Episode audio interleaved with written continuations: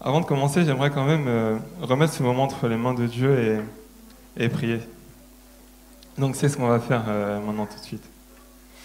Seigneur, je te remercie vraiment pour euh, ton Église, pour le fait qu'on soit là, Seigneur, à, à ton attente, qu'on soit là à, à espérer, Seigneur, en toi et à croire que tu peux nous donner ce dont nous avons besoin, que tu es la solution, Seigneur, à, toutes nos questions, que tu es la personne qui va justement nous mener à bon port, Seigneur. Je te remercie vraiment pour tout et pour euh, ce que tu vas me donner encore ce matin à annoncer. Au nom de Jésus-Christ, j'ai prié. Amen. Amen. Ok. Donc euh, bonjour à tous, à tout le monde. Aujourd'hui, euh, j'aimerais vous partager un message que j'ai eu suite à une petite mésaventure. Euh, donc euh, il y a quelques semaines déjà de, ça, euh, j'avais, j'étais, j'allais moyennement, je, je il n'y avait pas grand chose qui, qui m'excitait dans la vie. Enfin, c'était juste, voilà, j'étais là, j'étais, ça allait bien, mais sans plus. Et ma relation avec Dieu, battait pas des ailes non plus. Enfin, c'était, c'était plutôt maussade. Enfin, bref. Et un matin, en me réveillant, je regardais mon téléphone et, et j'avais vu, euh, j'ai eu une notification et je me suis dit, oh cool, tiens, j'ai un, ami, tiens, j'ai quelqu'un. Ouais, non. euh, et en fait, euh, sur cette notification-là, j'ai vu, c'était sur Instagram, j'ai vu, il y avait quelqu'un qui me proposait d'être, d'être pas un, mannequin, mais voilà, de, de faire, de présenter, on va dire, des bijoux, des, des trucs comme ça. Et moi, je trouvais ça bizarre, je trouvais ça louche parce que ça avait l'air d'un ordinateur, voilà, vous savez. Et euh, je me suis dit, bon, tiens, je vais quand même aller voir, on ne sait jamais. Je suis allé voir, et euh, là, je me suis rendu compte que, tiens, ça a l'air sympa ce qu'il propose. Et euh, j'ai envoyé un message au, au- on va dire, à- au compte qui était relié à l'autre compte qui m'avait envoyé un message. Et là, du coup, on m'a proposé du coup d'être un ambassadeur, même d'avoir un code promo, d'avoir des trucs et tout. Et puis là, il y a un petit truc qui, qui est bizarre, c'est il y a des frais de port. Je me dis, ah, des frais de port, c'est bizarre ça. Deuxième truc bizarre. Et là, je me dis, mais ils sont de combien ces frais de port? Et là, je vois, ils sont de, de 9 à 19 pounds. Et là, je me dis, tiens, euh, ça va, c'est pas grand chose. Là, je vois en euros, ça fait 34 euros. Je fais, ouh là là, bizarre, bizarre. Mais, mais, ils, ils m'ont vu comme quelqu'un de, de bien, de, de représentable. De, je me suis senti vraiment valorisé, important, et j'ai foncé tête baissée dans le truc.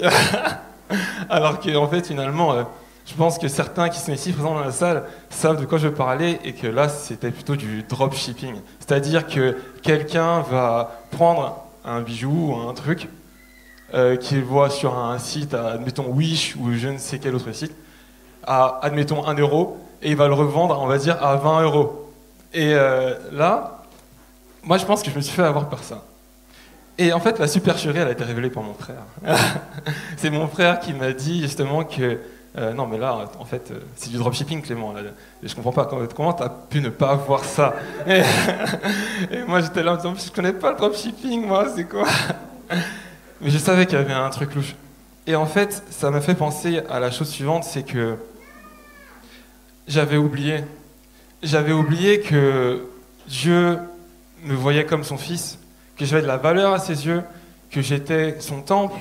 Et toutes ces choses-là sont passées, on va dire, au second plan. Et la supercherie de Instagram est passée au premier plan. Comment cette chose a pu passer au premier plan? Comment cela est possible? C'est parce que j'ai oublié. Et là, aujourd'hui, justement, j'aimerais vous dire à toutes et à tous, souviens-toi, à chacun d'entre vous, souvenez-vous, souvenez-vous de Dieu. Et c'est pour ça que je vais aborder avec vous trois domaines dans lesquels nous pouvons gravement nous tromper et qui pourraient nous s'avérer fatales dans notre vie en tant que croyants. Tout d'abord, la prière, notre histoire et la parole. Donc je vais commencer avec la prière. Et pour cela, on va, on va s'intéresser un peu à Josué. Donc Josué, qui c'est? Josué, justement, c'est le successeur de Moïse. Vous savez, Moïse, la personne qui a ouvert la mer Rouge en deux pour laisser passer le peuple hébreu. Vous le connaissez. Bah, Josué, c'est son successeur. Le successeur qui a été là justement pour prendre possession du pays promis. Et à un moment donné, dans leur périple justement pour euh, aller vers leur pays promis, ils reposaient dans une certaine ville. Et il y, y, a des personnes qui sont venues vers eux justement pour leur, pour leur demander de devenir leurs alliés. Et je vais vous lire cette histoire qui se trouve dans Josué au chapitre 9, versets 3 à 15. Les habitants de Gabaon, les Hivites, apprirent eux aussi comment Josué avait traité les villes de Jéricho et d'Aï. Mais pour leur part, ils décidèrent d'avoir recours à la ruse. Ils préparèrent des provisions, chargèrent leurs ânes de sacs usés et de vieilles outres à vin déchiré et rapiécés. Ils mirent des vêtements en lambeaux, des sandales usées et raccommodées, et prirent avec eux du pain sec réduit en miettes. Ils se rendirent au camp de Gilgal et s'adressèrent à Josué et aux Israélites. Nous venons d'un pays lointain vous demander de conclure une alliance avec nous.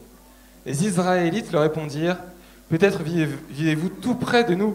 Dans ce cas, il ne nous est pas possible de conclure une alliance avec vous. On va s'arrêter là un petit instant. Donc là, on se rend compte que Josué et justement toute la communauté d'Israël reçoivent des voyageurs qui leur demandent de conclure une alliance avec eux. Mais ils se disent, c'est bizarre, tiens, ces personnes-là disent qu'ils viennent de très loin, pourquoi conclure une alliance avec nous si on ne va jamais les rencontrer? À quoi est-ce que ça sert de conclure une alliance avec quelqu'un qu'on ne va jamais affronter finalement, ou jamais épauler dans une bataille s'il habite super loin par rapport à nous? Et là, ils ont été en alerte. Ils ont été en alerte. Et heureusement qu'ils aient été en alerte à ce moment-là. Reprenons le texte. Ils déclarèrent à Josué, Nous sommes prêts à nous mettre à ton service. Mais qui êtes-vous et d'où venez-vous leur demanda Josué. Ils répondirent, Nous, tes serviteurs, sommes venus d'un pays très lointain parce que nous avons entendu parler du Seigneur, ton Dieu. Donc là, ils ont fait très fort ces voyageurs. Premièrement, Josué leur demande, Qui êtes-vous? Et eux, ce qu'ils répondent, c'est à côté parce qu'ils vont pas dire qui est-ce qu'ils sont. Mais en plus de ça, ils sont très forts parce que ils vont caresser José dans le sens du poil, vous voyez, ils, vont l'adoucir un peu, ils vont l'endormir, ils, vont simplement le flatter en, en lui disant Nous sommes tes serviteurs. Et en plus de ça, ils ont réussi à mettre Dieu dans l'affaire. Ils ont réussi justement à dire que c'est par la renommée de ton Dieu que nous sommes arrivés là devant toi. Et lorsque Dieu est dans l'affaire, tout est possible. Mais le problème là dans cette affaire, c'est que comme tout est possible, qu'est-ce qui est vrai et qu'est-ce qui est faux? Alors là, c'est beaucoup plus compliqué à, trouver. Beaucoup plus compliqué. Et euh, le truc, c'est que par la flatterie justement qu'ils ont employée, c'est un peu, je pense que tout le monde connaît ici le corbeau, le renard. Tout le monde connaît. Et en fait, par cette flatterie, c'est un peu comme s'ils avaient réussi à faire tomber le fromage qui était dans le bec du corbeau, la vie qui était en possession, enfin le peuple d'Israël avait en possession la vie de leurs ennemis, et eux ils ont réussi justement à se l'accapérer à nouveau. Et j'ai envie de dire heureusement pour eux, mais bon, ça va freiner justement le peuple d'Israël. Je vais reprendre le texte. Nous savons les prodiges qu'il a accomplis en Égypte et le traitement qu'il a infligé aux deux rois amorites qui vivaient de l'autre côté du Jourdain, Sion le roi de Heshbon et Og, le roi de Bashan, qui résidait à Ashetaroth. Excusez-moi pour les, pour les noms et tout, je ne connais pas trop. Nos anciens et tous les habitants de, de, notre pays nous ont conseillé de prendre des provisions de route et de venir vous trouver. Ils nous ont dit de nous mettre à votre service en vous demandant de conclure une alliance avec vous. Regardez notre pain. Lorsque nous l'avons pris avec nous en quittant nos maisons pour venir ici, il était encore chaud. Maintenant le voilà tout sec et réduit en miettes. Et ces outres, lorsque nous les avons remplies de vin, elles étaient neuves. Maintenant les voilà toutes déchirées. Nos vêtements et nos sandales sont de même complètement usés à cause du long voyage que nous avons fait. Là, ils ont aussi été forts. Pourquoi? Parce qu'ils ont raconté aux Israélites des faits réels, des faits avérés. Parce qu'ils ont aussi eu employé un ton pressant. Regardez notre pain, regardez ces outres.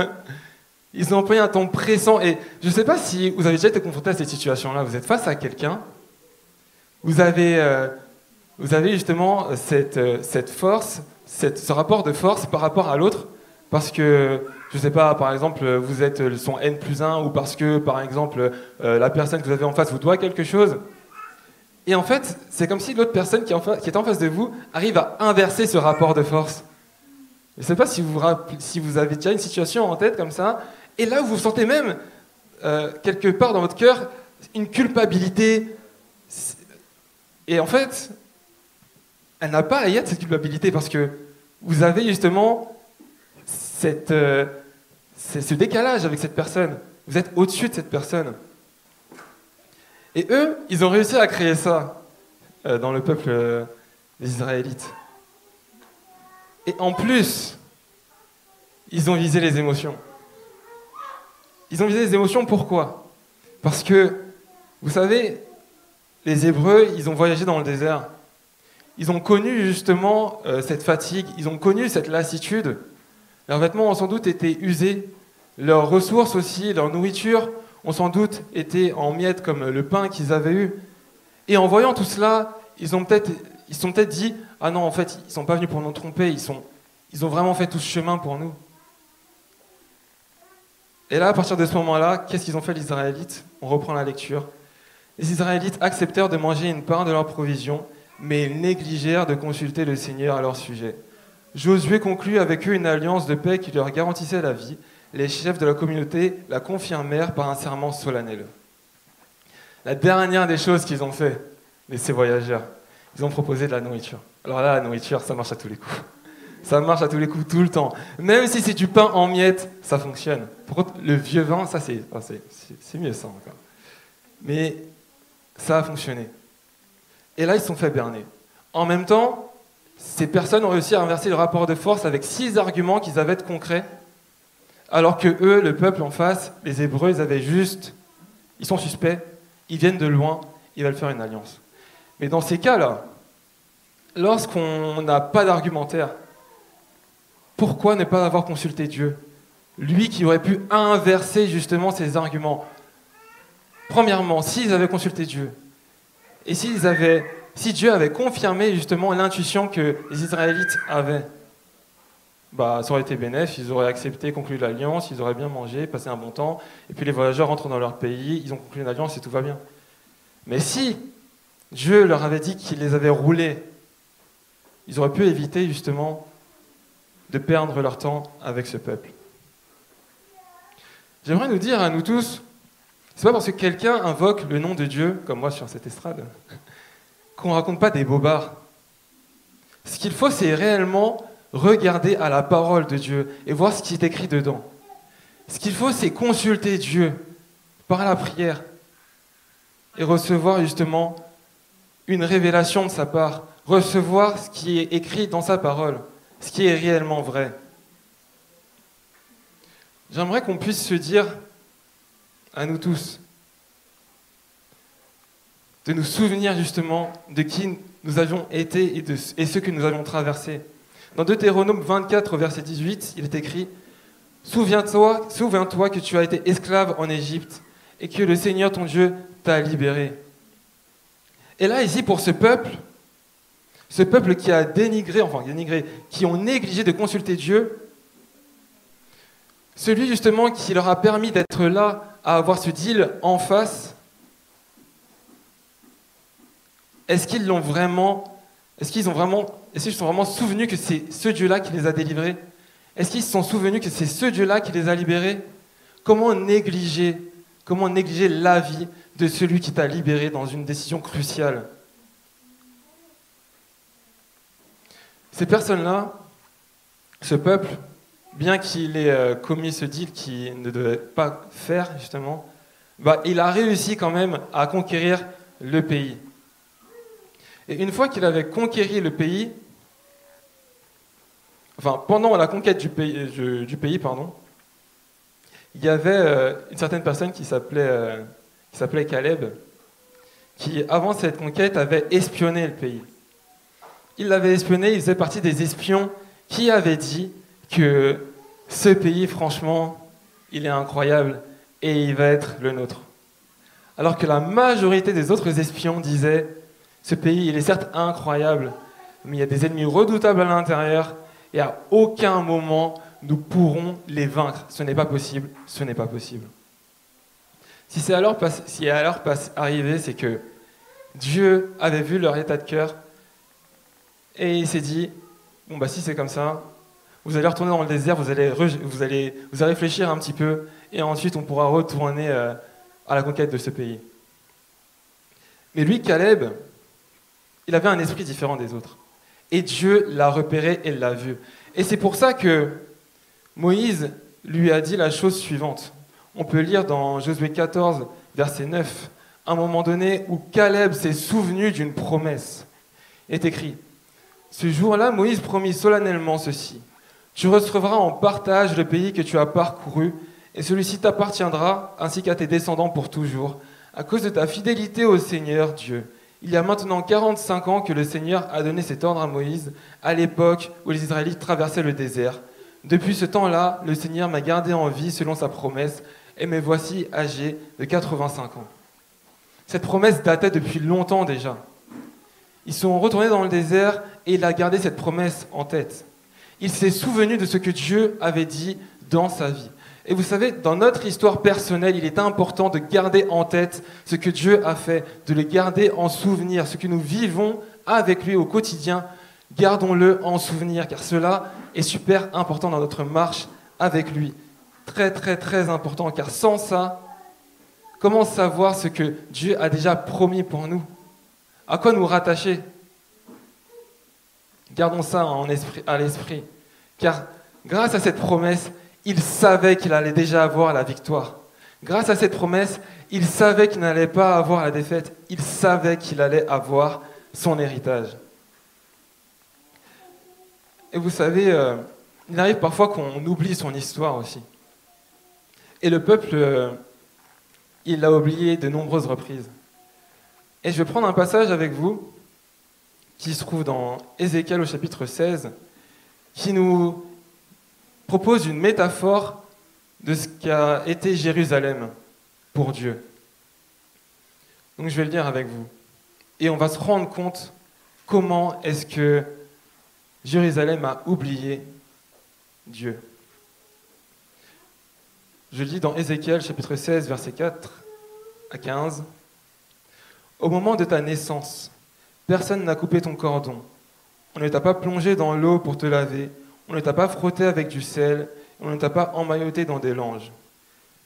Personne n'a eu un regard de pitié pour toi pour te prodiguer avec bienveillance un seul de ses soins.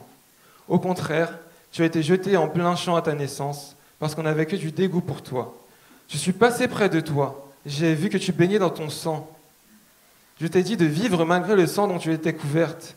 Oui, j'ai insisté pour que tu vives. Je t'ai fait croître comme une plante des champs. Tu as grandi, tu t'es développé, tu es devenue très belle, tes seins se sont formés, ta chevelure a poussé, mais tu étais complètement nue.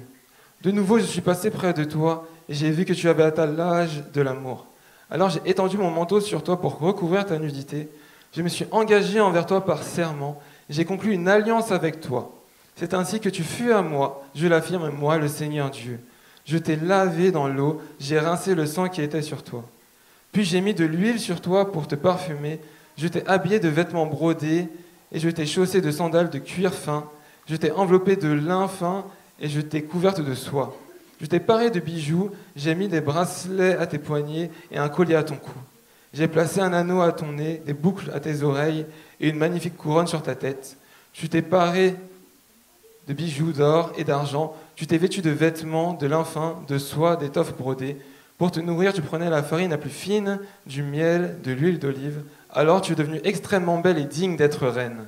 Ta renommée se répandit dans le monde entier à cause de ta beauté, qui était parfaite, car je t'avais somptueusement paré. Je l'affirme, moi, le Seigneur Dieu, mais tu t'es fié à ta beauté, tu as profité de ta renommée pour te prostituer et tu t'es offerte à n'importe quel passant.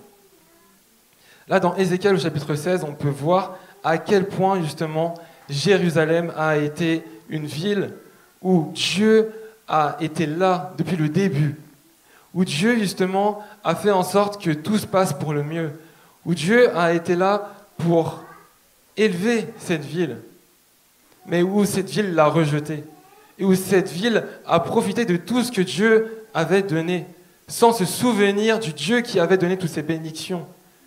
Elle a profité de ces bénédictions et les a dilapidées.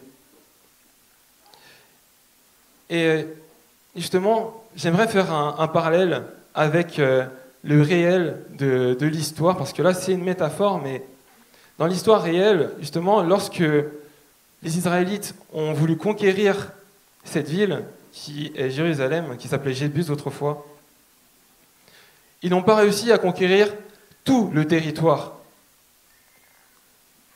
Il y avait, il y avait des locaux qui étaient là et qui n'ont pas réussi à déloger parce qu'ils avaient des chars de fer. Enfin leur technologie au niveau des Israélites n'était pas assez avancée, mais bon. Et là, en fait, dans ce texte, on voit que lorsqu'on parle du fait que euh, le peuple n'a pas eu reçu des soins lors de sa naissance, c'est comme si, en fait, c'était les locaux qui étaient là, qui n'avaient pas été euh, rasés du pays, qui sont restés, qui, euh, avec leurs idoles, justement, continuaient de, souiller cette terre. Et là, on voit en fait que Jérusalem n'a pas eu son cordon de couper avec ses racines antérieures, ses racines passées. Et là aussi, on a cette référence par rapport au sang, comme on le disait dans le texte tout à l'heure. Je suis passé près de toi et j'ai vu que tu baignais dans ton sang. Le peuple baignait ici dans l'atmosphère de religion qui déplaisait à Dieu. Mais Dieu a assisté pour qu'il vive et ce peuple, il a pu perdurer malgré la présence de ces locaux. Et j'aimerais nous dire à nous tous qui sommes ici, c'est pas parce que tu es encore dans ton péché, c'est pas parce que ces choses-là sont, on va dire, plus fortes que toi, que tu retombes sans cesse, comme le disait Margot tout à l'heure, que c'est fini. Dieu insiste pour que tu vives. Malgré ce sang qui est sur toi, malgré justement toutes ces fautes, Dieu insiste pour que tu vives. Car un jour, quand tu te réveilleras, comme Margot l'a dit tout à l'heure, tu auras finalement la victoire. Et justement, Dieu, à un moment donné, il a vu que cette personne en face de lui, cette Jérusalem, avait grandi. Cette Jérusalem qui avait grandi, il l'a lavée. Et vous savez comment il l'a lavée? Bah, Je pense que tout simplement, nous, en tant que chrétiens, c'est parce que on reste avec Dieu, en communion avec lui, qu'on se rapproche toujours, toujours près de lui, qu'on grandit, que Dieu nous lave de plus en plus. Et finalement, ce sang qui était sur nous ne sera plus. Et une fois que ce péché part, Dieu, il a la liberté de t'habiller comme il le souhaite. Il a la liberté de te parer de tous les bijoux. Il a la liberté de te nourrir avec n'importe quelle nourriture, mais juste excellente. Et là, à ce moment-là, je pense que cette métaphore faisait référence à David. David qui a eu la victoire sur tous les ennemis qui étaient sur Jérusalem. David qui a réussi à raser justement toutes ces idoles qui étaient là. Ce David-là, il a réussi à faire en sorte que ce sang parte totalement de ce pays. Et ensuite, plus tard, David a eu un fils, et c'était Salomon. Et Salomon, mais franchement, il était dans une gloire, mais juste incroyable. Il était dans la gloire, dans l'abondance, et Dieu l'avait totalement béni. Et là, je pense qu'on arrive à la fin de cette métaphore, justement, avec Salomon. Et vous savez, Salomon, euh, au courant de sa vie, il a eu plusieurs fréquentations, il a connu plusieurs femmes et, ces femmes l'ont un peu détourné, enfin même beaucoup détourné, car par ces femmes, il a accepté sur son territoire d'innombrables idoles, justement qui étaient une horreur à Dieu. Et c'est pour ça que dans ce texte, je pense que Dieu fait référence au fait que Jérusalem s'est prostituée, s'est offerte à n'importe quel passant. Quand on avance dans notre relation avec Dieu et que Dieu nous part et nous donne autant de vêtements, autant d'habits. Ça attire, ça attire euh, certains regards et la tentation est là. Mais lorsque tu tombes dans la tentation, j'aimerais te dire que c'est comme si tu donnais le manteau que Dieu t'avait donné. C'est comme si tu donnais à ce péché la nourriture que Dieu même t'a donnée. Je n'ai pas lu la suite de ce texte, mais c'est ce que Ézéchiel va dire justement dans ce livre, c'est qu'en se prostituant, la personne n'a pas, Jérusalem n'a pas été comme les prostituées qui, en se prostituant, récoltent de l'argent. Mais en se prostituant, bah, Jérusalem a donné de ce que Dieu lui avait donné, a donné de ses bénédictions, s'est fait prendre ses bénédictions. Et je vais prendre un exemple tout simple. Vous savez, la, la cigarette, quand on est dedans, bah, on aime bien ça, ça nous procure un plaisir. Mais franchement, de l'extérieur, lorsqu'on voit les personnes fumer, qu'est-ce qu'on se dit? On se dit que ces personnes-là, elles vont acheter un paquet de cigarettes. Elles achètent un paquet de cigarettes, et en achetant ce paquet de cigarettes, elles vont se procurer un plaisir, certes, euh, euh, sur le moment, mais elles vont se ruiner la santé. Et là, j'ai envie de dire que c'est à peu près la, même chose pour, euh, pour Jérusalem. Et pour nous aussi avec le péché. C'est que on va se prostituer avec d'autres choses, avec des choses que Dieu ne veut pas pour notre vie. Et qu'en faisant cela, nous allons donner les bénédictions que Dieu nous a données. Dieu nous a donné la santé, Dieu nous a donné la vie. Et nous, on va donner cette santé, on va donner euh, nos poumons à des, à des cigarettes que nous allons même acheter. Ce ne sont pas les cigarettes qui nous sont données, nous allons les acheter. C'est pas comme les prostituées qui se prostituent pour l'argent. Nous, c'est comme si on se prostituait avec le péché et qu'on donnait en plus de ça les bénédictions que Dieu nous a données. Est-ce que vous vous rendez compte justement de cette supercherie? Et Dieu ne veut pas ça pour ta vie. Dieu, si t'a donné la santé, si t'a donné toutes ces bénédictions, toutes ces, toutes ces belles choses, ce n'est pas pour que tu les donnes à n'importe qui et que tu te fasses voler justement ces bénédictions. J'aimerais nous dire à toutes et à tous, Souvenons-nous de notre juste première rencontre avec Dieu, comme disait Margot. C'est incroyable comme nous sommes connectés ce matin. Mais souvenons-nous de notre première rencontre avec Dieu. Et je pense que ce souvenir-là va nous éviter bien des désastres.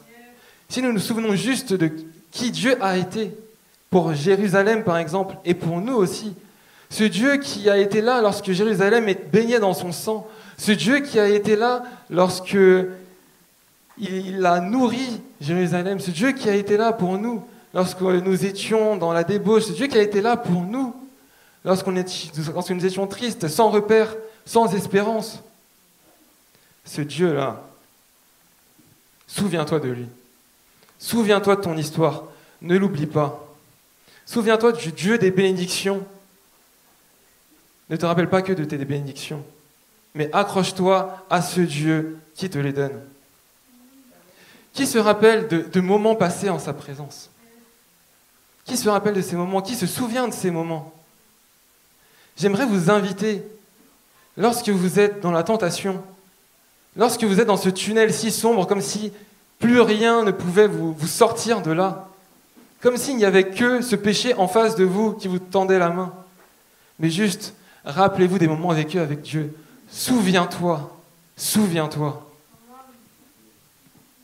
Et j'aimerais qu'on puisse ensemble maintenant, juste prendre quelques instants quelques secondes pour se remémorer. Si tout le monde pouvait fermer les yeux et se rappeler, se souvenir de ce que Dieu a fait dans ta vie, se souvenir de ta première rencontre avec lui, de, son amour qui venait sur toi, se souvenir de Dieu. Juste un petit temps de silence. Souviens-toi, souviens-toi. Souviens-toi de qui Dieu a été pour toi, de ce qu'il a fait, de ce qu'il a dit sur ta vie. Qui est juste ébloui en cet instant, de, qui se rend compte de, de quel Dieu nous servons, qui se rend compte de sa force et de sa puissance, qui se rend compte de son amour juste qui dépasse toute limite. Je vous invite à ouvrir les yeux. Et on va aborder justement autre chose que, en tant que chrétien, il est important que nous gardions en tête la parole, la parole, la parole et la parole. La parole de Dieu, super importante. Super, super importante.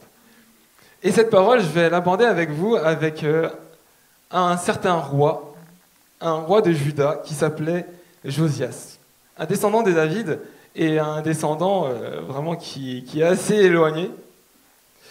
Euh, ce Josias, il nous est dit dans la Bible qu'il fit ce qui est droit aux yeux du Seigneur. Il se conduisit exactement comme son ancêtre David. Il ne s'écarta jamais de ce modèle. Vous savez, en Juda, il y eut plusieurs, euh, plusieurs rois. Excusez-moi, pardon. Il y eut plusieurs rois. Il y en a qui ont fait ce que Dieu voulait. Et il y en a d'autres qui se sont détournés des voies de Dieu. Et justement, les deux prédécesseurs de Josias, ils ont été dans ce cas-là. Il y en a un qui s'est détourné de Dieu et puis qui est revenu à Dieu. Et l'autre, celui juste avant Josias, il s'est vraiment détourné de Dieu et il a même été assassiné parce que là, le peuple, il n'en pouvait plus. Ils se sont dit, euh, non, c'est bon, on fait trop d'aller-retour, lui, capoute, il part. Et Josias, il a pris le lead. Âgé de 8 ans, il fut couronné roi. Et à ses 8 ans, il a cherché activement Dieu. Il l'a cherché, il l'a cherché, il l'a cherché. Et à ses 12 ans, il a entrepris de purifier Jérusalem, de débarrasser Jérusalem de toutes ses idoles. Et à ses 18 ans, il a envoyé deux de ses serviteurs pour justement réparer, restaurer le temple du Seigneur. Et donc, euh, je vais vous raconter un peu ce qui s'est passé. Je vais vous paraphraser. En gros, ce qui s'est passé, c'est qu'il a envoyé deux de ses serviteurs. Il leur a dit allez au temple et euh, justement euh, faites en sorte que ce temple il soit restauré. Donc, ils sont partis, ces deux serviteurs, et ils sont allés rencontrer le grand prêtre. Et le grand prêtre a donné à ses serviteurs les moyens, l'argent pour qu'ils puissent recruter du monde. Recruter du monde justement pour réparer ce temple. Et au fur et à mesure que ces deux serviteurs, ils ont dépensé de l'argent justement pour euh, faire en sorte que le temple soit restauré en embauchant du monde, parce qu'il fallait du monde pour le restaurer. Le grand prêtre, à un moment donné, il a vu le coffre se vider, et en voyant le coffre se vider, il s'est dit, tiens, il y, a un, truc au fond de ce coffre. Et euh, il a trouvé en fait le, le livre, le livre où il y avait les enseignements de Dieu dedans, où il y avait aussi la loi dedans. Et je vais vous lire les passages justement où il a trouvé ce livre, qui se trouve dans 2 Chroniques au chapitre 34, verset 14. 2 Chroniques 34 au verset 14. Il est écrit Au moment où l'on faisait sortir du coffre l'argent qui avait été déposé dans la maison du Seigneur, le grand prêtre Ilkia trouva le livre de l'enseignement du Seigneur transmis par Moïse. Donc là, en fait, on apprend que notre cher Josias, depuis ses huit ans, cherchait activement Dieu.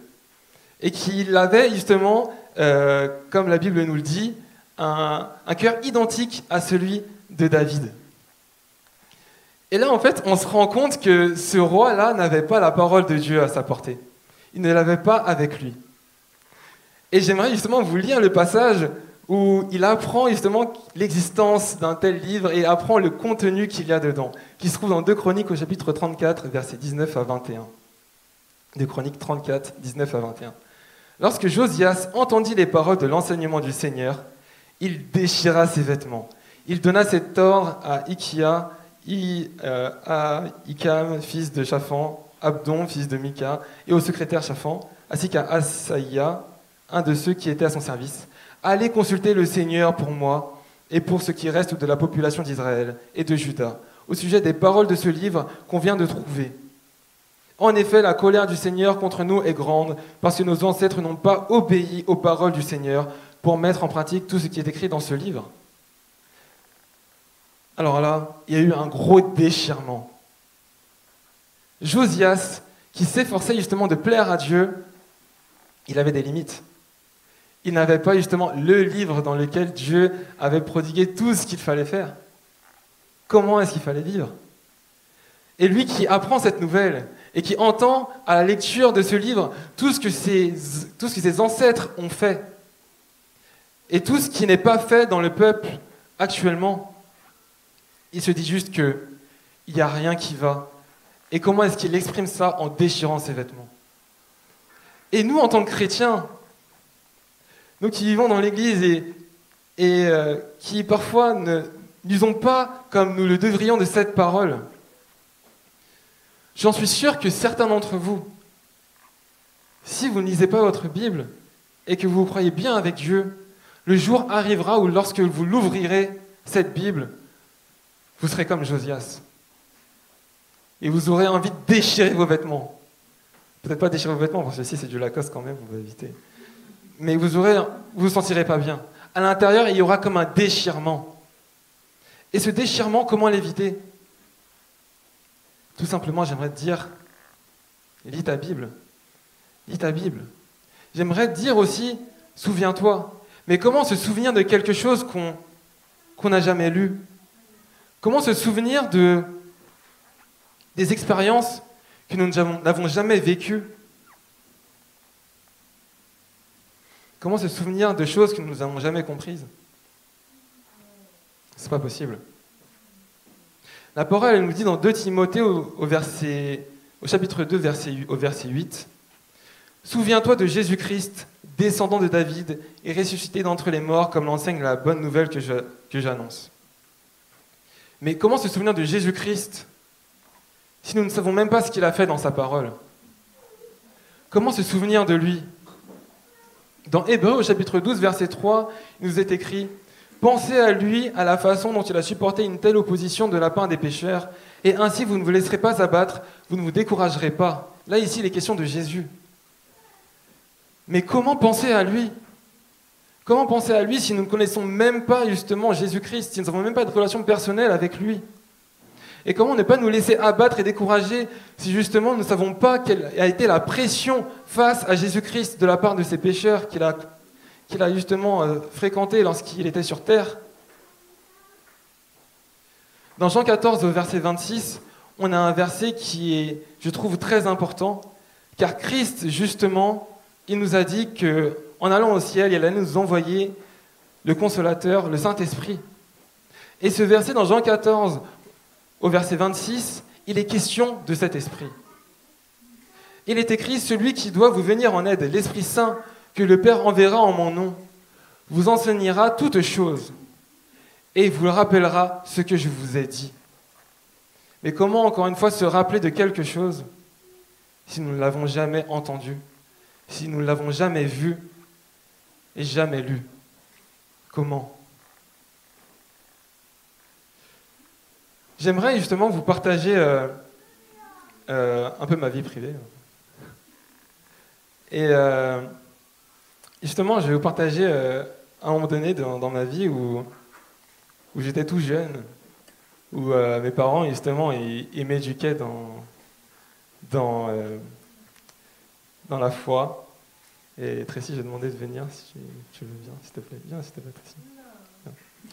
Non, tu, tu vas rester derrière, tu vas rester derrière moi.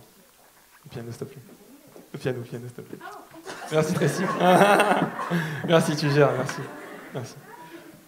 Et euh, non, Tracy, je la connaissais pas quand j'étais tout petit. Je la connais juste euh, depuis euh, quelques années. Et justement, quand j'étais avec, j'étais avec mon frère et avec mon père à ce moment-là. Et euh, mon père, il avait l'habitude, les soirs, de, parce qu'on était avec lui, de, qu'on prenne un texte biblique et qu'on l'étudie ensemble. Alors moi, franchement, j'aimais pas du tout. Je vous l'avoue, je le confesse. Je, n'aimais pas du tout ces moments-là. Et un soir, on avait abordé le psaume 91. Donc euh, on l'avait lu ensemble. Et après, il nous demandait euh, à moi et à mon frère euh, bah, ce qu'on avait compris du texte. Et moi, bah, j'ai dit un truc, je sais, je me rappelle même plus, mais j'avais dit quelque chose un peu pour m'en débarrasser, et puis c'était terminé. Et vous savez, le Saint-Esprit, il est très fort. Il est vraiment très fort. Et comme on l'a vu tout à l'heure, il, il, est capable de nous rappeler des choses. Et pour les rappeler, il faut déjà les avoir vues. Avec mon père, j'avais vu le psaume 91.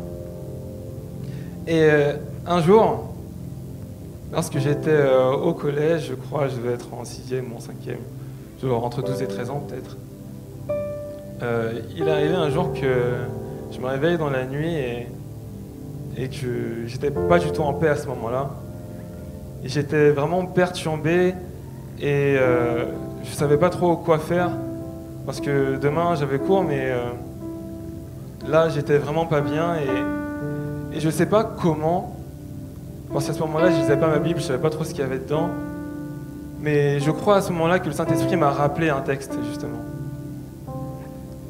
Alors que je, je, l'avais déjà lu, ce texte, il a réussi à, à me le rappeler, moi qui n'aurais jamais pu à ce moment-là le retrouver dans ma Bible.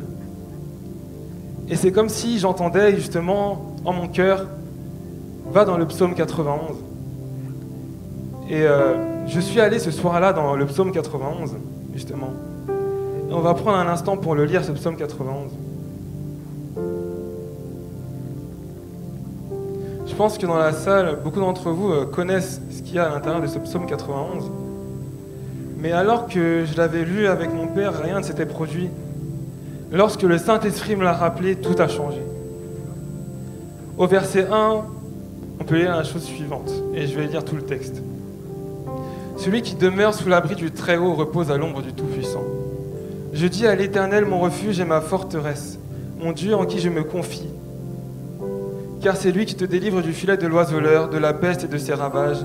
Il te couvrira de ses plumes, et tu trouveras un refuge sous ses ailes.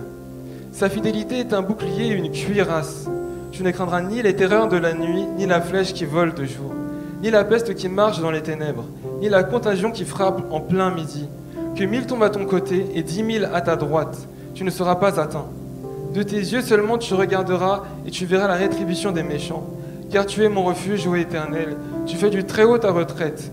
Aucun malheur ne t'arrivera, aucun fléau n'approchera de ta tente, car il ordonnera à ses, anges, à ses anges de te garder dans toutes tes voies. Ils te porteront sur les mains, de peur que ton pied ne heurte contre une pierre.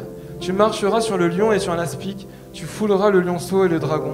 Puisqu'il m'aime, je le délivrerai, je le protégerai, puisqu'il connaît mon nom. Il m'invoquera et je lui répondrai. Je serai avec lui dans la détresse, je le délivrerai et je le glorifierai. Je le rassasirai de longs jours et je lui ferai voir mon salut. Et vous savez, ce texte que le Saint-Esprit m'a rappelé à ce moment-là, à ce moment précis, il a eu un impact profond dans ma vie. Et à ce moment-là, j'ai pu me rendormir paisiblement. Et je savais que quelque chose s'était passé en mon cœur. Et vous savez, dans ma vie, ce, ce, passage a été pour moi la première fois où le Saint-Esprit m'a rappelé quelque chose. Mais jusqu'à maintenant, à plusieurs reprises, le Saint-Esprit m'a rappelé des passages. À plusieurs reprises dans ma vie, il m'est arrivé des moments de doute, des moments de trouble, des moments où je n'étais pas bien, des moments où justement le Saint-Esprit a profité du fait que je me sois attardé à lire sa parole pour me rappeler des versets, pour me rappeler des passages, des passages qui m'ont donné la force alors que j'en avais plus, des passages qui m'ont redonné l'envie alors que j'en avais plus, des passages qui m'ont redonné la vie que je n'avais plus, la joie que je n'avais plus. Et cette puissance, le Saint-Esprit aimerait aussi la déployer sur ta vie. Mais pour ce faire, il faut que tu te mettes en marche. Et il faut que tu acceptes de passer du temps à lire ta Bible. Il faut que tu acceptes que le Saint-Esprit puisse te rappeler cela. Rappeler ces passages et ces paroles par justement ton engagement, ta discipline, ta lecture quotidienne, ta méditation quotidienne. Le Saint-Esprit, il aime faire ça et il aime se révéler à nous. Et euh, j'aimerais vous dire encore quelque chose. Mais je crois que je l'ai oublié, du coup je suis désolé. Je m'en souviens plus. Mais c'est pas grave. Le cœur du message est passé. Et j'aimerais te dire souviens-toi. Fais pas comme moi, actuellement j'ai oublié. Souviens-toi. Et vous savez, pour qu'un souvenir existe, il faut qu'il ait été au préalable vécu. Et j'aimerais dire à, toi qui m'écoutes, revis remémore-toi justement tous ces moments que tu as passés avec Dieu. D'autres termes, souviens-toi. Souviens-toi de Dieu. Ida, si tu pouvais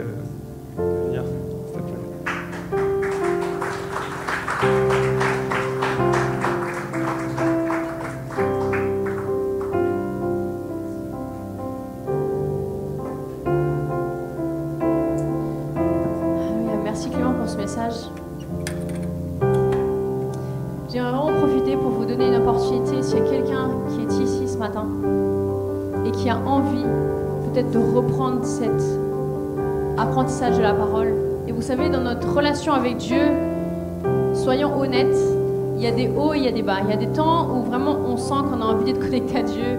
On se réveille le matin, on chante des louanges, on se plonge dans la Bible. Et il y a d'autres temps où pas du tout. Et ça fait partie de la vie. Il y a des saisons de notre vie où on va avoir beaucoup de temps pour le faire. Il y a des saisons de notre vie où on va pas avoir beaucoup de temps et où au travers de seulement quelques versets, Dieu va nous parler et ça va suffire. Mais ce qui est important, c'est qu'on ait cette connexion dans notre cœur avec lui. Et j'aimerais vraiment vous donner cette opportunité alors qu'on on va juste faire une prière ensemble. Amen.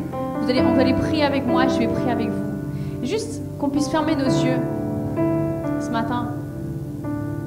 Et alors que le Saint-Esprit est ici et parle juste à nos cœurs,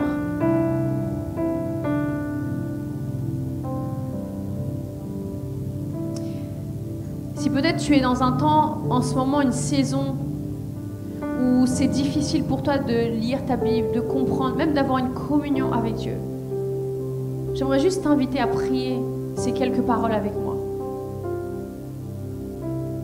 Seigneur Jésus, tu connais mon cœur.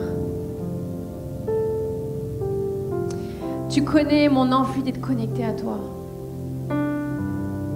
Que ton Saint-Esprit puisse m'aider. Que ton Saint-Esprit puisse m'attirer à toi. Que dans, cette saison, je puisse sentir ta présence. Toi qui ne m'abandonnes pas. Saint-Esprit, éclaire-moi les Écritures. Que chaque mot puisse prendre sens pour ma vie. Que ce ne soit pas seulement un livre, mais que ce soit ta parole qui me parle. Permets-moi d'entendre ta voix. Permets-moi de appliquer ta parole et que ma vie puisse être transformée par toi. Amen. Saint-Esprit, je te remercie pour cette matinée, pour ta présence en ce lieu. Parce qu'un jour, on, a choisi de te suivre, toi tu es un Dieu fidèle, et qu'il ne s'agit pas de ce que nous pouvons faire, mais de ce que toi tu peux faire pour.